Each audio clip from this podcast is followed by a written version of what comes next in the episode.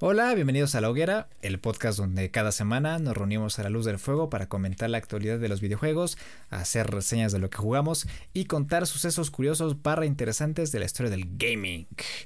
El día de hoy seguimos con el libro 2 del Summer Game Fest y el día de hoy hablamos eh, justamente sobre lo que pasó con el Netflix Geek Week donde pudimos ahí ver ahí em, algunas series y anuncios de algunos videojuegos. La verdad es que el fuerte de Netflix no son los videojuegos como tal, pero también hablamos del Tribeca Game Spotlight, que fue un evento que le dio mucho espacio a los desarrolladores para hablar sobre sus videojuegos. Rescatamos por ahí unos cuantos. Y el Wholesome Direct también, donde pudimos encontrar y probar algunos juegos Uwu Ogu 1 que la verdad es que de aquí salieron bastantitos. Eh, fue un evento bastante, bastante bueno, diría yo. Y terminamos también hablando del Capcom Showcase, donde lo más importante aquí, pues como siempre, fue Resident Evil, con Resident Evil 4 y aditamentos y DLCs de Resident Evil Village. Recuerden activar las notificaciones en Spotify y Apple Podcast y no se pierdan los episodios extra que no tienen fecha. Los dejamos con el episodio número 20 de la tercera temporada.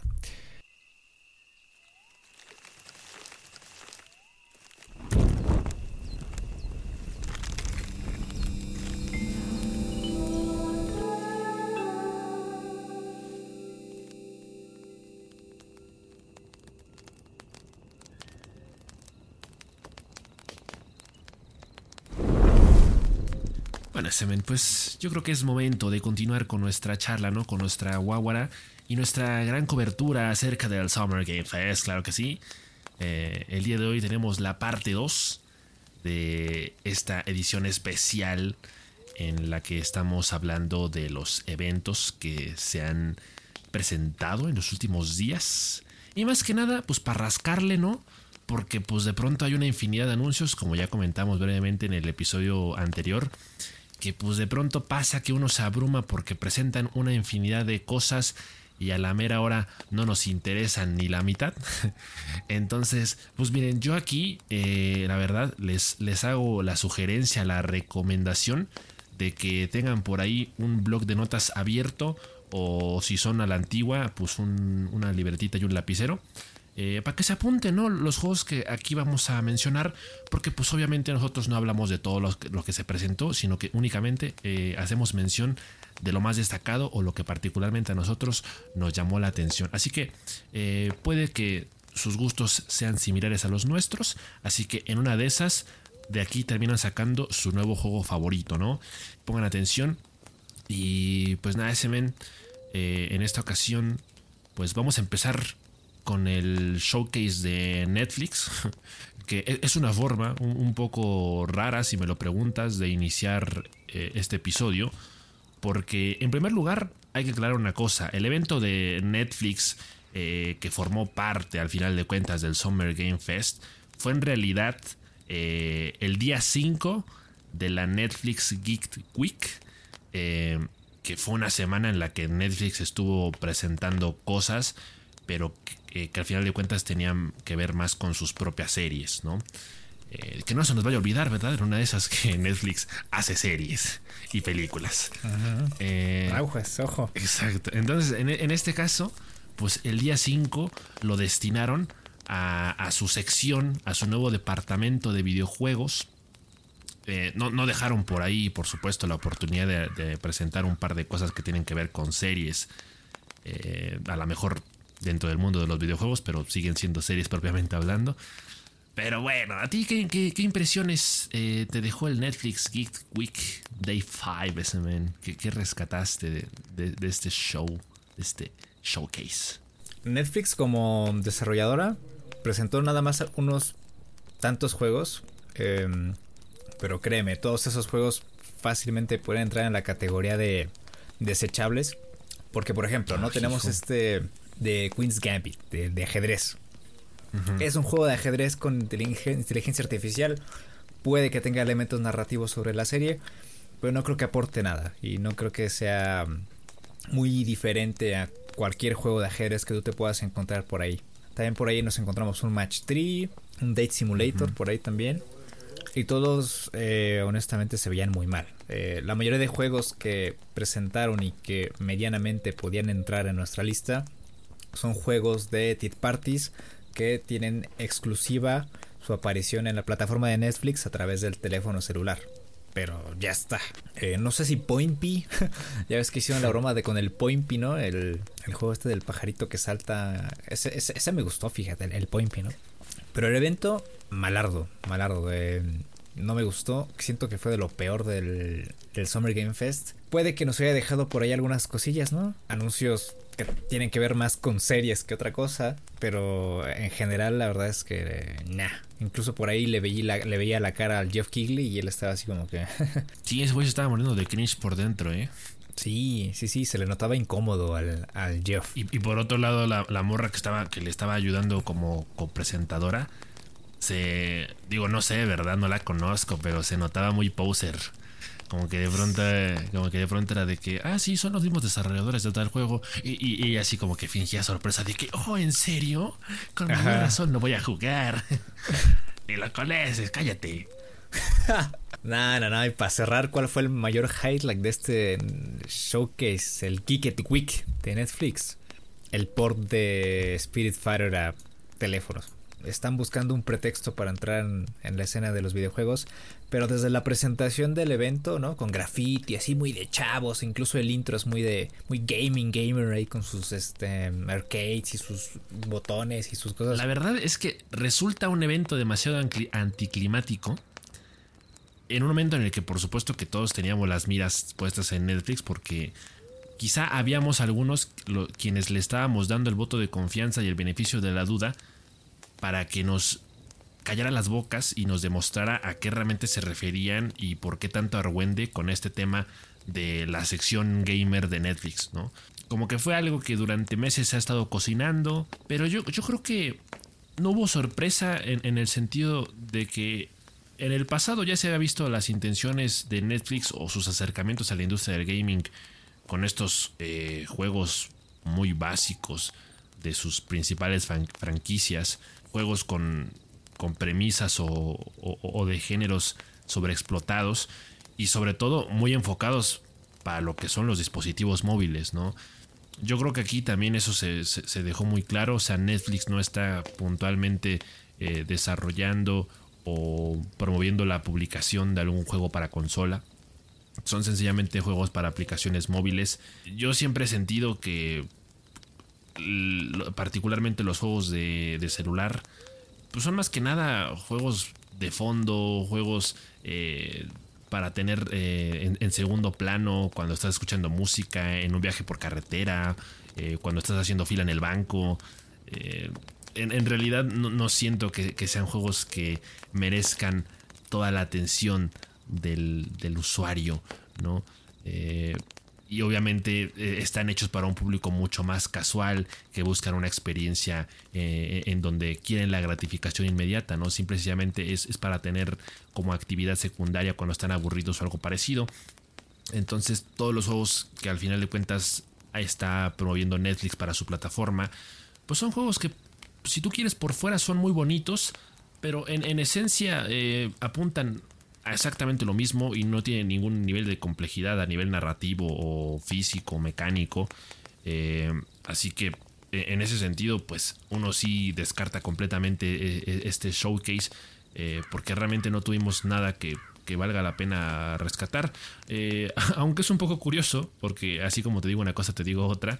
me, resulta chistoso que, que, una de las primeras cosas que tú descartes sea el juego de Queen's Gambit Chess, porque esa era precisamente una de las pocas que yo rescataba eh, en el sentido de que estoy completamente de acuerdo, es un juego de ajedrez, no creo que tengan absolutamente nada que aportar, pero me gustó la parte en donde se plantea que es un juego que está abierto a los nuevos usuarios, a los que no saben jugar ajedrez propiamente hablando, que es un juego que de manera intuitiva te puede enseñar a jugar, eh, a la par de irte contando una historia en donde tú te metes en, los zapatos de Beth Harmon. Entonces yo creo que ahí el, tema del aspecto narrativo puede tener su, parte vistosa, eh, aparte de que es un juego que teniendo en cuenta el background de la serie muy seguramente va a insistir en el tema de las jugadas o de las partidas eh, con finales épicos. Porque me parece ahí que hay una especie de, de asistencia, ¿no? O sea, mientras tú estás jugando, siempre hay como estas sugerencias de qué jugadas hacer, eh, de qué piezas mover. Entonces, como que me parece que hay un modo ahí que, incita mucho, obviamente, en primer lugar, al aprendizaje y en segundo lugar, a, meterte un poco en, este rollo de las partidas eh, extraídas un poco de la, de la propia serie, ¿no? Esa es la parte que de pronto a mí como que me gustó. Digo, si, lo que, si a ti te gusta el ajedrez, pues mira, métete a chess.com y ya está. O sea, si ya sabes jugar ajedrez, métete ahí. O sea, si buscas una experiencia multijugador, definitivamente The Queen's Gambit Chess no es un juego para ti. Pero insisto, me, gusta el, acercamiento eh, desde el punto de vista en el que los nuevos usuarios, los nuevos jugadores de ajedrez se empiecen un poco a interesar eh, en este mundillo, porque al final de cuentas hay que aceptarlo. O sea, ¿cuántos jugadores no trajo The Queen's Gambit? O sea, la propia serie de Netflix hizo que el ajedrez se pusiera de moda otra vez. Todo el mundo lo quiere aprender a jugar.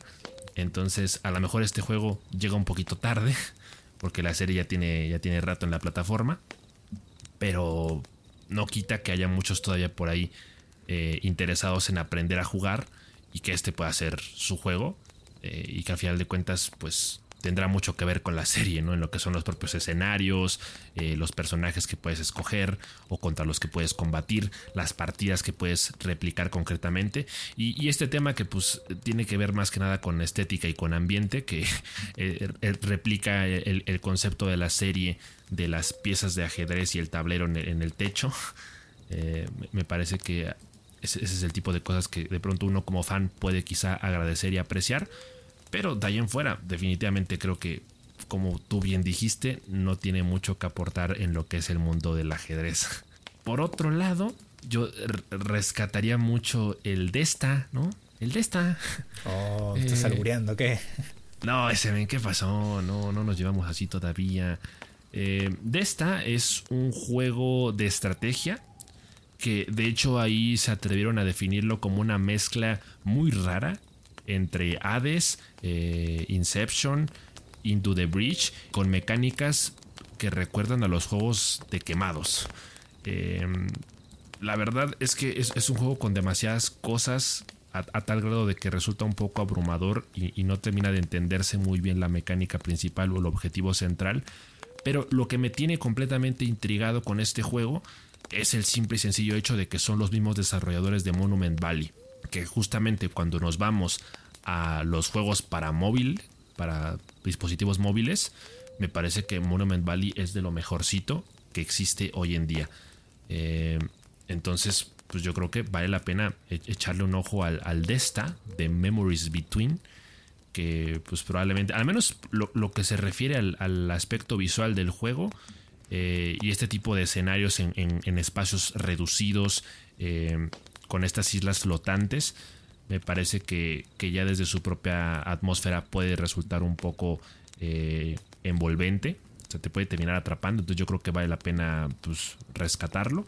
Y, ya está. O sea e, e, es realmente todo lo que rescataría del, del, del showcase de Netflix el Netflix Geek Week día 5 eh, al menos en términos de videojuegos. Porque ya en lo que refiere a las series, bueno, hubo un anuncio, un teaser de Sonic Prime. o sea, nos están dando eh, novedades de la serie de Sonic a cuentagotas. O sea, fue un pequeño teaser como de 4 segundos en donde, en donde, wow, se confirmó la presencia de Vic el gato y ya, ¿no? Es como, ah, mira. Y por otro lado, no voy a negar que también me llamó la atención el tráiler de la serie de Dragon Age Absolution que está inspirada en el universo de los juegos de Bioware y que aparte obviamente tendrá su propia historia y personajes originales. No creo que estemos hablando de un arcane, ¿verdad? Definitivamente. Pero el, aspecto visual me, llamó la atención. Eh, el, tema de lo medieval también eh, dentro del juego puede que tenga su, su, parte interesante. Y pues ya está. Eso es todo lo que yo en resumidas cuentas rescato del, del showcase de Netflix. Yo, yo nada más me quedo con el Pointy. Me quedo con el Pointy. se ve muy divertido. Es una especie de double jump, pero con una mecánica de rebote, con un martillo y una especie de bicharraco verde ahí. eh, con el que tienes que recoger frutitas, tienes que agarrar este, monedas, digamos que también tienes el tiempo en contra. Entonces, eh, me parece un juego muy divertido, muy, muy viciable. Me parece una tristeza que nada más esté en la versión móvil de Netflix. Fácilmente la pudo haber petado en iOS y en Android. Quizás llegue después a una exclusiva temporal porque este, está, este lo publicó Devolver. Pero bueno, en esencia eso fue la conferencia de Netflix, si podemos llamarla así. Que por cierto, ese, tema que, tocaste, también uno de los grandes aspectos negativos es que pues, todos los juegos que anunciaron van directamente a su plataforma ninguno tiene opción de descarga directa en las tiendas de los distintos dispositivos móviles. Eh, y de hecho, yo también quedé muy. Quedé muy picado con el Pointy y pues me metí a la aplicación de Netflix y no supe dónde encontrar los juegos o no sé cuál es el apartado, no sé si es una aplicación aparte. De ahí nos pasamos al Tribeca Games Spotlight. Em, aquí yo rescaté unos poquitos juegos. Pero lo que yo rescato de este Tribeca Games es el ritmo que tuvo el evento. Em, lo estábamos hablando la vez pasada. Me encanta que los eventos sean cortos, con poquitos juegos, pero que puedan ahondar también en estos juegos, ¿no? Que puedan explicarme su mecánica, que puedan explicarme de qué va el juego que me estás mostrando y ver un poquito de gameplay. Entonces, eh, eso fue lo que hicieron en el Tribeca Game Spotlight, donde les dieron eh, un espacio a los desarrolladores para hablar sobre los juegos que eh, se presentaron en el evento. por ahí pudimos ver avances de Oxenfree 2, lo que me puso muy emocionado. También vimos cositas de A Plague Tale Requiem. yo rescato mucho lo del Bemba, que es este juego, es un juego de puzzles de comida con una narrativa muy este, personal por parte del desarrollador. Eh, me parece muy interesante la aproximación que tiene. El tema de unir un recetario con la mecánica de los puzzles me parece divertido. Y el aspecto visual está bastante bien logrado. Y los sonidos, mano. Los sonidos, sí, había. Mostraron ahí a la, a la, chica encargada del foley del, del, del, juego y se ve cómo, cómo está grabando cada sonido para que realmente la experiencia sea muy realista. Sí, incluso ahí se estaba. Había una toma donde se veía cómo se engrasaba el micrófono ahí cerca del, del sartén, ni modo. Los sonidos del juego, muy bien, ¿eh? Me recuerda el esfuerzo de la gente de Unpacking con este sí. Bemba. Y lo de Immortality también es algo que me gustaría rescatar, que es este juego de una actriz que sacó. Es como un juego de, de misterio sobre una actriz que en su momento, sus mejores años, trabajó en tres películas y por alguna razón esas tres películas nunca dieron la luz. Y no se sabe mucho, ¿no? De esta, de esta actriz. Entonces a través de esos clips de, sus películas que se pudieron rescatar y, como que me recuerda un poquito a esa experiencia interactiva que sacó PlayStation, ¿cómo se llamaba? Erika se llamaba. Me recuerda algo así este Immortality. Este es de los de los trailers que siento que yo más destacaron porque al final de cuentas lo que estás viendo, pues, o sea, sí te mostraron gameplay, pero a ver, no, ¿cómo decirlo? Bueno, o sea, obviamente se apoya mucho de referencias visuales realistas, en el sentido de que todo lo que forma parte del juego es metraje real. Sí, es como una película interactiva de Netflix. Exacto. Sí, sí, sí. Entonces yo creo que esa es la parte que de pronto siento que destaca mucho de, del juego porque pues no es muy común ver juegos que opten por este por este estilo, ¿no? Digo, al final de cuentas lo que tiene más peso es el, analizar las propias escenas, eh, el propio metraje perdido. Eh, es lo que en lo que uno se tiene que enfocar para dar con las pistas de la desaparición de esta actriz claramente es un juego que en el que las decisiones tienen un mayor peso. Y, sí, parece que es más que nada una experiencia como de juego interactivo que otra cosa. Y hablando de, historias interactivas, el que yo también rescaté de aquí, y de, hecho creo que este ya había estado en el showcase de Xbox, pero pues en esa ocasión no, lo comenté, así que voy a aprovechar para mencionarlo aquí. Fue el As Dusk Falls que, de mm. hecho este también creo que ya tenía trailer, ya lo habían presentado desde antes. Sí, no me acuerdo, creo que ya. porque ya tenía varios meses. Eh, incluso creo que en su momento cuando ya habíamos hablado, cuando ya se había mostrado algo del juego, también lo comenté en su momento. Eh, y pues lo que tiene este, este, juego igual es una premisa bastante sencilla. O sea, al final de cuentas estamos hablando de un drama interactivo, una novela gráfica en movimiento que nos va a ir contando la historia sobre dos familias y conforme vamos conociendo la historia pues nos vamos a dar cuenta de que están llenos de imperfecciones, ¿no? Vamos a terminar eh, encontrando el hilo negro de, todas estas historias familiares. Eh, entonces, pues también no parece que tenga demasiado complejidad. Eh, aquí estamos ya hablando de, un juego pues, con gráficos animados realmente ni siquiera es que se muevan los personajes, son es, como si estuviéramos viendo un cómic prácticamente, ¿no? ¿no? No hay una animación como tal, sino que son únicamente las, las propias ilustraciones de los personajes o de, las, de los distintos escenarios los que vamos a ir viendo y van a ir eh, progresando lentamente conforme la historia se vaya desenvolviendo y conforme uno también vaya tomando ciertas decisiones. Entonces, eh, a, mí el tráiler me, enganchó porque parece que realmente es una de estas historias con giros de tuerca que te pueden dejar muy, muy contento eh, en el, al final, ¿no? Como decir, what the fuck, no puedo creer lo que acabo de ver. Porque seguro que tendrá muchos secretos por ahí que nos pueden terminar volando la cabeza o no. Pero, pero se ve bueno. Yo yo le tengo mi, yo le doy mi, voto de confianza. De aquí nos pasamos al que creo yo fue el que exportó mejores juegos en este Summer Game Fest. De aquí yo saqué 1, 2, 3, 4, 5, 6, 7, 8, 9 juegos. Puede jugar la demo de algunos. Por ahí estuve jugando eh, Potion Permit el día de hoy. Pero antes de entrar por ahí, igual hay que hablar de las sensaciones generales del evento todo muy colorido, todo muy bonito. Incluso a lo largo del evento estuvieron incrustando pausas, ¿no? Así como de respira, relájate.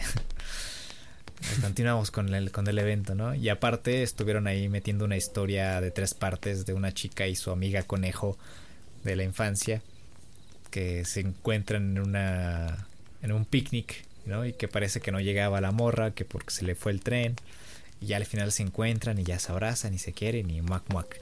Entonces, me pareció muy llevadero este Wholesome Direct. Al final, como que sí enlataron los 80 juegos restantes que hacía falta presentar. efectivamente. Realmente, ¿qué podemos decir del Wholesome Direct que de, cierta forma no se sepa ya? ¿no? O sea, porque obviamente el propio nombre te lo dice y sabes qué esperar. Y al final de cuentas sabes que este es el espacio para los juegos indie. Entonces, eh, uno sabe que aquí es donde suelen habitar la mayor cantidad de juegos de la industria, porque son muchos los juegos independientes y lamentablemente también son muchos los que de pronto no tienen la visibilidad. Eh, entonces, este tipo de eventos, al final de cuentas, compila la mayor cantidad de títulos de ese estilo. Y, efectivamente, o sea, toda la vibra del, del propio evento, el ritmo, eh, te deja muy, muy en claro eso. O sea, la esencia del evento está muy clara, ¿no? Y al final de cuentas yo sentí que fue un, evento muy, muy ameno, justamente porque no fue un evento tan largo, al menos en comparación a otros que han habido durante el Summer Game Fest. y, en todo caso eh, fue muy rápido, o sea, un anuncio tras otro, un tráiler tras otro, o sea, literalmente las pausas pues sí llegaban como en momentos eh, en puntos estratégicos del evento. Pero la mayor parte del tiempo era tráiler tras tráiler tras tráiler. Eh, y yo creo que todos sabemos siempre, o, al menos yo siempre lo he dicho, que cuando hablamos de juegos indie, uno ya sabe más o menos que normalmente lo que nos espera son juegos eh, hechos con pixel art, juegos, estos juegos sencillos, que de pronto se apoyan mucho de, los elementos visuales para, para, realmente destacar. Entonces es una gozadera. O sea, tú de pronto ves esto y, más que interesarte en el propio gameplay, eh, te centras más en la animación o en los personajes o en la banda sonora. Entonces, la neta es, es uno de los eventos que más se disfrutan porque más allá de lo que realmente presenten, eh, tú sabes que que, es importante que se visibilicen este tipo de juegos. Y uno sabe perfectamente que aquí suelen esconderse luego muchas joyitas, ¿no? Que si bien es cierto que luego me da la impresión a mí de que eh, sobreexplotan los géneros. particularmente los, los RPG de exploración y de aventura. o los. Ajá, los Farm Simulator. Eh, de pronto esos son géneros que se sobreexplotan cuando hablamos de juegos indie. Pero a mí me parece que, que sí hay algunos que de pronto vale la pena mucho rescatar por la premisa o, por algún apartado en particular, ya sea por el diseño de los personajes, por la mecánica del juego o por cualquier otro aspecto. Shim, es que no sé cómo pronunciarlo, güey. El, el Shim, que es como una, es como una ranita, ¿no? Este personaje es como una ranita, que es como, como una sombra entonces, digamos que la mecánica del juego es ir saltando de sombra a sombra para encontrar a su contraparte de esta criatura. Eh, me parece un juego muy divertido porque eh, como niños, bueno, esto me recordó a... A mí me recordó a esto que, como niños eh, luego estábamos jugando entre, de no pisar ciertas losetas y, pisar las losetas que una sí y una no, ¿me entiendes? ¿no? Jugarle un poquito al Florislava, ¿no? Entonces, este Shim rescata esa sensación de estar saltando de loseta a loseta. Eh, y somos esta criaturita que va saltando de sombra en sombra, ¿no? Aprovechando que el gatito se cruzó por la calle y está proyectando una sombra. Amenes, te le montas a la sombra del gato para poder saltar a la sombra de un poste y después de saltar esta sombra de este poste, saltar a la sombra del camión para seguir avanzando por el mapa. Eh, es un juego que tiene un ritmo bastante eh, rápido, pero que siento que puede ser muy entretenido. Sí, a, mí me recuerda mucho a que, o sea, yo, tengo muy, muy grabada esta, esta anécdota de cuando yo estaba chiquito. O sea, recuerdo que la primera vez siendo niño fui consciente de mi propia sombra, o sea, yo tenía unos 3, 4 años, recuerdo que me asusté. Le tenía miedo a mi propia sombra. O sea, me acuerdo que una era de noche, mi mamá y yo íbamos de, regreso a, la casa caminando y de pronto, pues, o sea, era una, era una calle oscura, pero había justo un poste de luz bastante iluminado. Entonces yo empiezo a, no sé, voltear al piso, a lo mejor estaba pedo, no sé. y entonces empiezo a ver la sombra debajo de mí y como que yo quería, o sea, como que yo trataba de, de esquivarla, ¿sabes? Me desbloqueó ese recuerdo, este tráiler del Shim. Está muy curioso este juego. Tiene mucho carisma este juego. De los juegos que yo rescaté de este Wholesome Direct, Direct, pues la verdad, o sea, bueno, hay varios juegos que no tuvieron precisamente lo que es un gameplay, ¿verdad? Entonces hay muchos que de pronto también más que nada los rescaté por el aspecto visual o un poco por la historia que están planteando. Eh, ese fue el caso, por ejemplo, de Little Bird Chef, que es este juego en el que somos un frasco de miel en forma de oso Sí, qué pedo. Que ama cocinar. y pues obviamente la premisa del juego recuerda mucho a Ratatouille. Es un chefcito simulator eh, en el que quién sabe qué tanto vamos a poder cambiar la receta. Pero eh, se ve cagado porque eh, justamente rescata em, e-, esta cuestión de, de Ratatouille de, bueno, cómo es cocinar cuando eres una criatura en miniatura, ¿no? Cuando eres alguien pequeñito, pequeñito. Eh, entonces obviamente muchas de las mecánicas eh, consisten en interactuar con los utensilios de cocina y con la propia comida, eh, siendo tú un, frasco pequeño de miel y pues interactuando con los objetos en su tamaño real. está curioso porque de pronto la propia comida que cocina también está como en miniatura entonces, eh, e, eso está cagado. Obviamente, digo, este juego no tuvo gameplay como tal. Eh, siento que más, fue más que nada eh, pues la propia cinemática del juego. entonces no queda muy claro cuál es la, la, mecánica principal de cocinar. no sé si al final de cuentas va a ser algo por ejemplo, tipo el papas burguería, ¿no? En donde tienes que hacer los, los cortes precisos de la zanahoria o de la salchicha o de lo que estés cortando en ese momento. Supongo que, puede apoyarse un poquito de la mecánica de, ser juego plataformero por lo mismo de que pues es un personaje en miniatura en una cocina grande. Pero pues eso obviamente lo, tendremos que ver más adelante. Eh, de momento no, no queda claro. Mm, otro juego que me llamó mucho la atención también por su premisa, no tanto eh, por las mecánicas del juego, porque como tal no hubo gameplay de nueva cuenta. Eh, bueno, sí lo hubo, pero como que no fue muy explícito. Eh, el Mika and the Witch Mountain. Este juego me da un poquito de risa porque yo siento que de pronto cuando hablamos de los indie, de forma implícita llegamos a mencionar juegos que tienen premisas que son un, un plagio, una copia descarada de otras historias, ¿no? O sea, en el caso de Little Bird Chef, pues ya dije, ¿no? Recuerda mucho a Ratatouille hasta cierto punto. En el caso de Mika and the Witch's Mountain, el descaro es todavía mayor porque esto literalmente es extraído de las películas de Ghibli. Sí. O sea, en primer lugar tenemos la reminiscencia evidente de Kiki, Kiki's Delivery Service, porque básicamente la historia es de una, mm, de una chica, una niña que es una aprendiz de bruja que tiene que ayudar a los habitantes de un pueblo para poder completar su entrenamiento. Eh, incluso la, por ejemplo, el, personaje de la bruja, que no, no, sé si es su instructora o algo parecido, eh, es un personaje calcado del viaje de Chihiro. La bruja del viaje de Chihiro es la misma bruja que, que sale en Mika and the Witch Mountain. Entonces ahí me llama la atención por la premisa, porque incluso si tú ves el tráiler y escuchas la banda sonora, como que te recuerda un poquito a la banda sonora de Kiki's Delivery Service. Eh, entonces yo por eso como que me lo apunté. Me da muchísima curiosidad eh, qué tanto hay de la película realmente en el juego eh, y, y cómo realmente funciona el tema de de las propias mecánicas, porque no, parece que, estén haciendo la gran cosa. ¿eh? La mecánica central parece que literalmente vamos a estar llevando paquetes de un lugar a otro.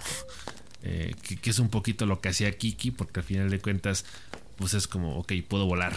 Soy una bruja, pero no controlo mis poderes o no los sé usar. Lo único que sé es volar. Entonces, pues sirvo como mensajera del pueblo. O entregar pan. Entonces, exacto. Es el, el DHL antes de Cristo.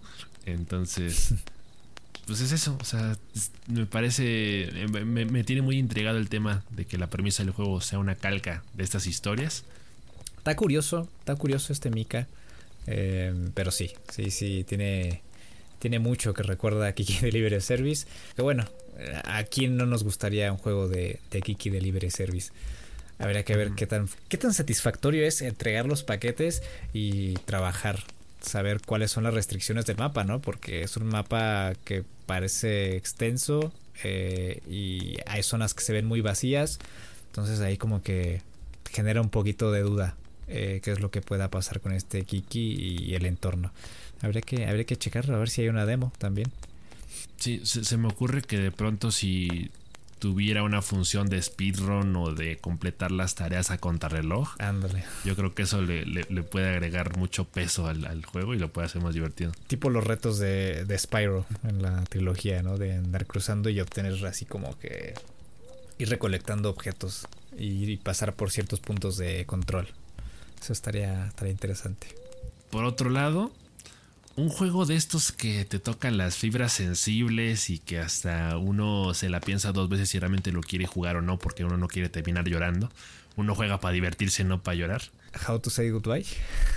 No, ese no, no lo tengo por aquí. El, que yo anoté en este caso fue el A Walk with Yaya. Ah, que es un juego en blanco y negro. Y pues es prácticamente un juego mitad novela visual, mitad juego de aventuras y pues la temática central es que tú llevas a pasear a tu abuela justo después de haber sufrido, sufrido un evento aterrador.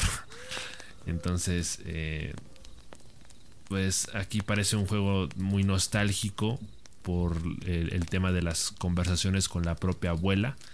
Eh, y, y, creo que puede ser de estos juegos muy, muy conmovedores que obviamente a muchos les van a traer recuerdos de sus propias experiencias con sus abuelas. Eh, entonces yo creo que si es, es un juego para tener ahí a un lado la, cajita de Kleenex. porque, porque sí va a estar, va a estar para llorar. Eh, ve que está denso el asunto. No me, no me llega a convencer la combinación de, de 2D y pixel art. de 2D y 3D. 2D y 3D que igual vimos en otros juegos. No me gusta. Sí, se parece mucho al. ¿Cómo se llama? Al, al sí, Paper Mario, ¿no? Al Paper Mario, sí, un poquito, pero este es como que más. Más marcado el, esa combinación del 3D y el 2D. Pero bueno, aquí lo que importa es la, la historia, ¿no? Los personajes, las conversaciones, los recuerdos. A mí un juego que me tiene demasiado intrigado es el Free Ride. Porque Dicen por ahí que es un RPG disfrazado de test de personalidad. Ah, caramba. Eh, entonces está muy curiosa la premisa porque es un juego en el que te dicen que no te van a juzgar si eres bueno o malo y que incluso ni siquiera vas a saber realmente cuándo estás tomando una decisión que influya en, en tu evaluación psicológica o yo qué sé. Eh, entonces, pues es un juego medio raro. Visualmente no me atrae demasiado. Em, es un juego, o sea, de pronto hay, partes del trailer donde entramos a una tienda de autoservicio y como que empezamos a hacer un desmadre. Entonces ah, no queda muy claro de, de, exactamente cuál es la finalidad del juego o si se esté contando una historia a la par. Porque al final de cuentas es un RPG, eh, es un juego, es prácticamente un plataformas en 3D en donde estamos yendo de un lado a otro y podemos interactuar con todo. O sea, literalmente podemos agarrar todos los objetos y eh, descolocarlos o simplemente regarlos por todo el sitio. Entonces está raro, pero yo creo que es una experiencia que de pronto sí habría que probarlo justamente por este tema del, test de personalidad. O sea, porque al final, o sea, se supone que al final del juego te revelan tus resultados eh, de acuerdo a cómo hayas jugado. Entonces eso es lo interesante, o sea, que, un juego sea una excusa eh, para hacer una evaluación psicológica eh, está muy curioso porque al final de cuentas no, sabes realmente eh, qué decisiones afectan o, y cuáles no. O sea, tú puedes estar ahí haciendo un montón de cosas y realmente no, no te dejan muy explícito el, tema de cuáles son las que más influyen. O, de qué depende, o, qué significa que escojas una cosa o la otra. O sea, lo interesante es llegar al final del juego y ver tus resultados. Entonces creo que por eso es que, me apunté este free ride.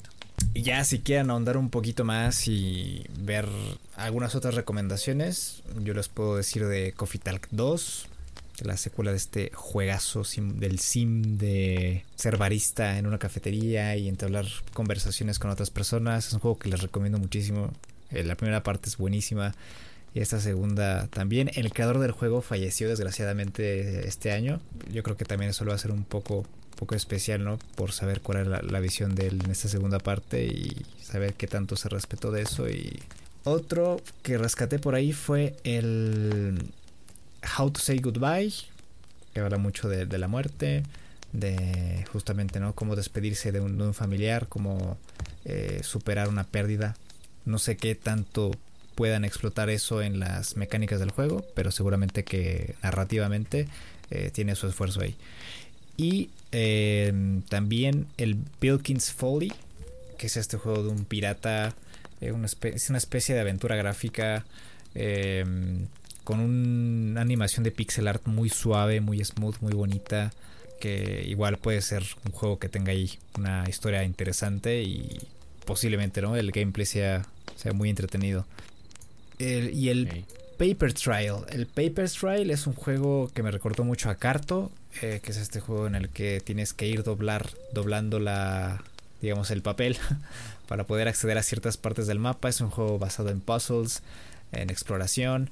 Eh, como con algunos diseños ahí muy intrincados, ¿no? De, tienes que pensar muchísimo, ¿no? Si doblo esta esquina primero para cruzar acá o si regreso y luego doblo la mitad de la página.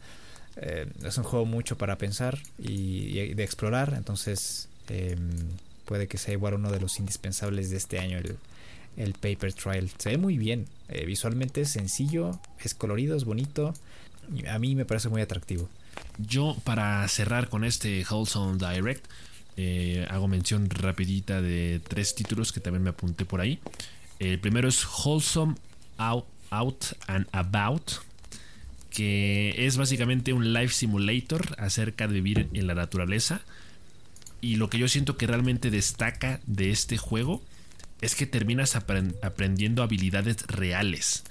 Porque hay recetas de cocina, eh, hay instructivos para manualidades y hay una guía de identificación de plantas. Entonces, más allá del aspecto visual del juego o de las propias mecánicas, yo siento que este e, e, es importante o es interesante que lo juguemos por todo lo que nos va a dejar de, conocimiento valioso para la supervivencia en la naturaleza. Entonces, yo siento que sí hay que apuntárselo porque es, algo muy práctico, eh, es algo que puede tener mucho valor en, la vida real. Entonces, que, un juego haga eso, o sea, que de forma intuitiva eh, te, ayude a aprender eh, técnicas de supervivencia o recetas, yo creo que eso es bastante interesante. por otro lado, el Toroa que no vimos mucho de, de, este juego, no se entiende mucho lo que es, pero parece que en realidad es mucho más sencillo de lo que aparenta. Tiene una premisa bastante simple en donde básicamente eh, puedes volar por los cielos como un albatros, una especie de, ave. Se parece mucho a las, a las gaviotas. Entonces básicamente es como un flying simulator, pero con un ave, con un albatros en este caso. Entonces se plantea que es un juego de aventuras con temática relajante en el que lo más interesante puede ser al final de cuentas estar ahí volando por el cielo todo el tiempo. Tiene unos visuales muy espectaculares, entonces yo creo que desde ahí ya está el gancho para eh, eh, estar horas volando con Toroa. Eh, y por último, menciono... ¿A dónde está el otro? Ah, aquí está. El Melatonin que es este juego con una premisa bastante rara donde aparentemente un chavo se queda dormido. Entonces tenemos minijuegos, tenemos una, un catálogo de más de 20 minijuegos eh, con premisas a partir de los sueños de este, de este tipo. Entonces uno puede escoger entre soñar sobre tecnología, sobre seguidores, sobre comida o sobre dinero. Es un juego muy millennial, muy pachavos, pero me parece que puede terminar siendo muy divertido justamente por todos estos minijuegos eh, en los que de pronto pues hay mucho plataformeo. Eh, o sea, son temáticas de pronto muy, muy relacionadas eh, con, la tecnología. Tenemos, por ejemplo, ahí este, los, los dispositivos móviles con las redes sociales abiertas, donde vamos saltando de uno en uno. Y, en general los, el, aspecto visual, la parte gráfica del juego es muy llamativa porque maneja mucho eh, esta paleta de colores con colores pastel. Eh, entonces yo creo que puede estar divertido porque pues obviamente tendrá muchas variantes. Son minijuegos creados a partir de, sueños. Eh, y parece que, que, realmente sí se fueron como Gordon Tobogán a la hora de, de crear las, las premisas para cada minijuego, porque la neta sí son ideas muy, muy voladas, muy fumadas. Bueno, y de aquí nos pasamos al Capcom Showcase, que de sorpresas no tuvo mucho, pero tuvimos algunas. Básicamente este evento estuvo centrado un poquito en el Street Fighter 6, eh, y yo creo que el foco aquí estuvo en Resident Evil, ¿no? Porque vimos un poquito de, no sé si llamarlo gameplay, del Resident Evil 4 con Leon Kennedy en Españita, ¿no? Con su chaquetita bien puesta. Y fuimos testigos de el nuevo DLC, me parece, de Resident Evil Village, con la hija del protagonista, del prota, que ahora lo vamos a poder ver en tercera persona en el juego. Vamos a poder tener esa, esa visión en tercera persona. Em, y aquí no sé realmente qué vayamos a explorar. Tenemos ahora también, como decía, esta opción de jugar Resident Evil Village en tercera persona, lo cual creo que le da otra nueva, le da una nueva dimensión al juego y lo puede hacer llamativo para ciertas personas. Que bueno, en general es una opción más para poder disfrutar del juego porque también están presentes esta serie de mm, modos de supervivencia como en Resident Evil 2 en el que tenemos que sobrevivir a, a hordas de enemigos. Podemos jugar con Lady Dimitrescu eh, eso está épico. Eh, no sé si en tercera persona, pero en primera persona. y también con otros personajes de, del juego base.